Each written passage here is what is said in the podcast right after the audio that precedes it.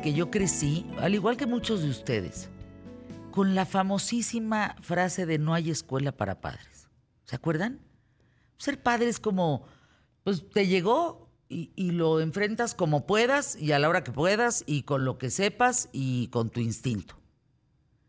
De hecho, en eso sí creo, fíjense, que la mejor mamá y el mejor papá son sordos, ¿no? Que, que se escuchan a sí mismos y pueden tomar una mejor decisión que estar oyendo los consejos de 450 mil personas que no, que no tienen ese vínculo, digamos, con el bebé o con el hijo, la hija.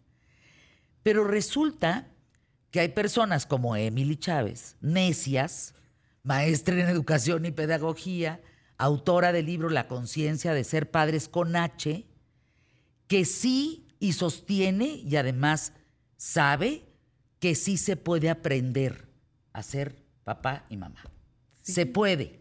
Tu necedad te insiste y dice, se puede.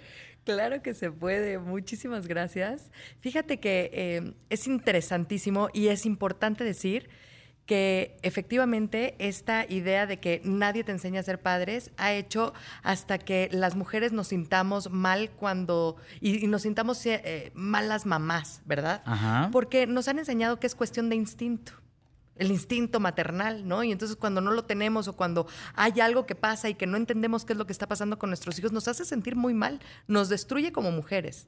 Entonces es importante entender que cuando eh, que las carreras de pedagogía, de educación, de pediatría, de hasta de manejo del tiempo libre, existen por una razón. Y si se, se aprende, si se aprende a, a, llevar una vida mejor para los niños, a ayudarles en su desarrollo, y por supuesto que se puede aprender a ser padres de familia. Ahora, Emily, no, no puede ser un que todos estemos cortados por la misma tijera.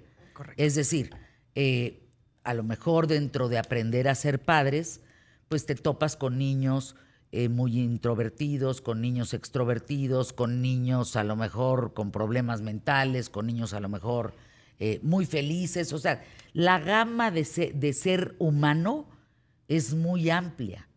Entonces, ¿cómo adecuarte a los zapatos de tu familia? Es maravilloso porque sí hay una técnica y tiene que ver con los valores de cada quien.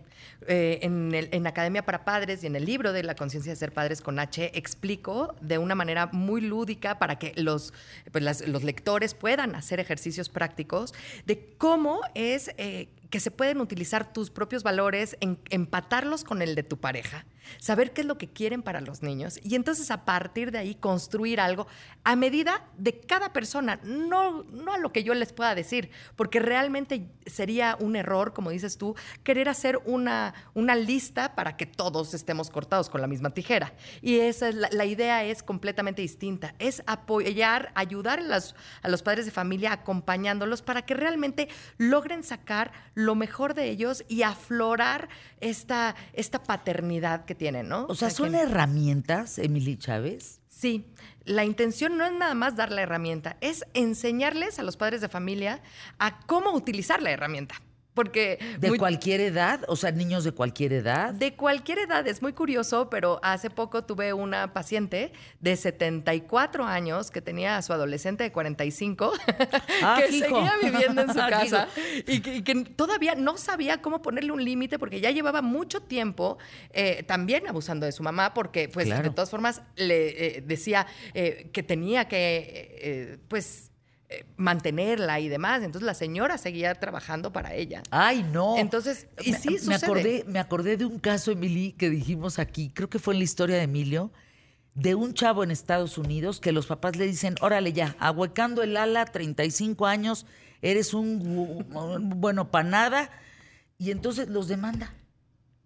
O sea, el chavo dice, a mí no me corres porque me estás quitando mi estabilidad, mi seguridad, mi compromiso, tú las traes, y va y demanda a los papás porque lo corrieron por flojo.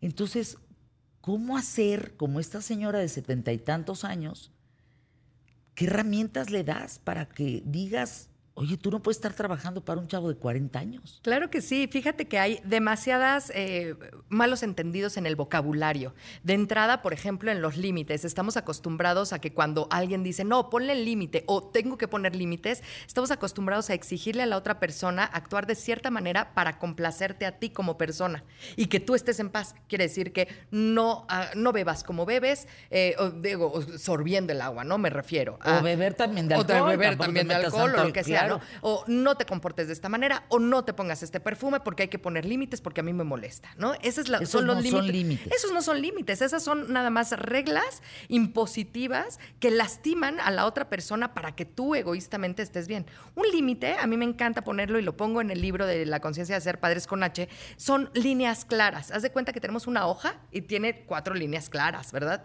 Y si yo te pido que escribas o dibujes sobre la hoja, pues no te puedes salir de la hoja. En el momento que te sales de la hoja, te pasas de la raya. A ver, Entonces, a ver, a ver, cuando ajá. estamos dentro del área, podemos estar en un lugar contenido, eh, cuidado por los padres, por las líneas claras que ponen los padres, las reglas claras del juego, en donde tú como papá puedes sentarte tranquilamente a ver cómo se mueve, cómo soluciona y cómo vive la persona dentro de su área, eh, pues en felicidad o, contenida, en paz. A ver, Emily, por ejemplo, en mi casa, y esto fue gracias a una amiga, porque una amiga me dijo, tienes que poner límites. Yo pensé que el límite eran estos que estabas diciendo, que no lo son. Y me dijo, ¿cuáles son los valores principales que tú quieres que estén en tu casa? Y yo le dije, la responsabilidad, el respeto y la honestidad. Eso no se negocia en mi casa. Tú faltas al respeto y se ar- arde Troya. Claro. Tú mientes y arde Troya. Ahora, Tú eres deshonesto y arde Troya. La importancia de esto es hacerlo como un código familiar, en donde todos los miembros de la casa participan dentro de él, para que todo el mundo esté de acuerdo. Entonces, por ejemplo, en mi casa, les voy a compartir, pero en mi casa mis hijos decidieron ser elegantes, ¿no? Una de las líneas claras son, es ser elegante. Entonces les dije, ¿y para ti qué es ser elegante? Pues hablar bien, sin groserías, comportarte en la mesa, vestirte correctamente, eh, ser embajador de tu casa, fuera de tu casa, etc. Entonces, realmente esa línea clara abarca un montón de cosas. Y entonces, cuando alguno de nosotros se sale de esta elegancia que ellos mismos definieron, pues decimos, ay, acuérdate que nuestra familia es elegante. O podemos decir, qué elegancia la de Francia, caramba, ¿no? Y entonces solitos se alinean y quedan dentro de esta área eh, contenida, llena de amor, en donde yo puedo decir, de- permitirles a mis hijos buscar la solución de los problemas, viendo cómo se equivocan, porque es un aprendizaje importante.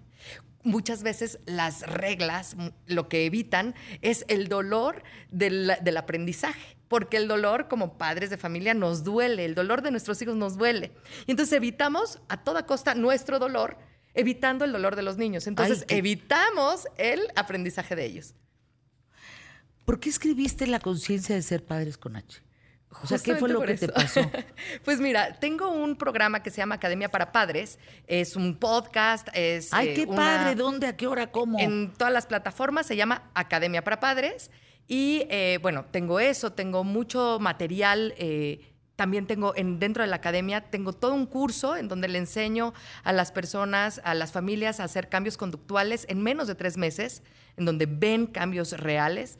Y, bueno, en la conciencia de ser padres con H es una manera de llegar a todo el mundo de una manera eh, muy práctica, en donde ellos pueden trabajar, porque dentro del libro hay hay ejercicios, hay eh, idas al podcast para poder profundizar el, el tema que estamos leyendo y trabajando, ¿no? Porque la importancia es poner en, pues en seguridad a los niños de maltrato y abuso de cualquier persona, de los padres de familia y todo. Y muchas veces no lo hacemos a propósito, pero eh, a veces por esta ignorancia no nos hace, no nos exime, ¿no? Como la ley dice, el, el no conocer las, las reglas o la- los, eh, pues, pues las reglas del juego, no te exime de ser culpable, ¿no? A veces cuando, pues cuando no lo podemos expresar correctamente. Estaba viendo en Amazon si está a la venta. Sí. Está en Amazon, ¿dónde más? En mi página de internet, si lo quieren ver, o en mi, o, o en mi Instagram, Eh, me pueden es- escribir y hasta se los dedico y se los mando yo con mucho ah, gusto. qué bueno. Eso es Emily, Emily Chávez, así. No, en Instagram estoy como EMC Daumas y ahí me escriben un mensaje que yo respondo y con muchísimo gusto hasta se los dedico, se los mando y todo eso. O sea, tu podcast es Aprender a ser padres. No, Academia para Padres. Ah, ese es el podcast. Ajá. Y luego está el libro. Y luego, ¿das terapia? Doy terapia, por supuesto que sí. Además. Además de a, terapia. a los hijos y a los papás. A los hijos, a los papás y hago eh, grupos también. En grupo hacemos también muchas cosas. Doy conferencias. el chiste es enseñarle a todo el mundo. Eso La me idea da es mucho gusto. gritarle al mundo esto, que sí se aprende a ser padres de familia y lo único que falta para que se dejen eh, enseñar es dejarse enseñar, entender que si necesitan ayuda, se puede pedir ayuda y eso no te hace más débil. Bueno, pues ahí el tema entonces, Emily Chávez. ¿Sabes qué te propongo? Porque yo creo que la educación, para quienes formamos parte de ¿Qué tal Fernanda? Eh, pues es un tema importante en el, en el asunto de los nietos, en el asunto de los hijos, en el asunto de los bebecitos, de los chiquitos. Vente más seguido al programa ¿Qué tal Fernanda? Cuando tú me digas, yo estoy aquí puntual. Nada más que ustedes, no. público, díganos qué temas quieren, quieren escuchar. ¿No? Claro, por supuesto. Hasta trastorno déficit de atención, si quieren. Muchas cosas. Es un Ya, no- tema. ya la educación cambió, ¿verdad? Ya no es como la de antes. Claro que sí. Cambió totalmente porque justo también muchos terapeutas Híjole. de la vieja escuela, ¿no? Pensaban que el cambio conductual era a base de golpes y ahora no. Ahora es a base de amor. Vamos a anuncios QTF y mucho más que compartir. Está el doctor Hernán Fraga, está la historia de Emilio. Es jueves y yo aquí estoy contigo.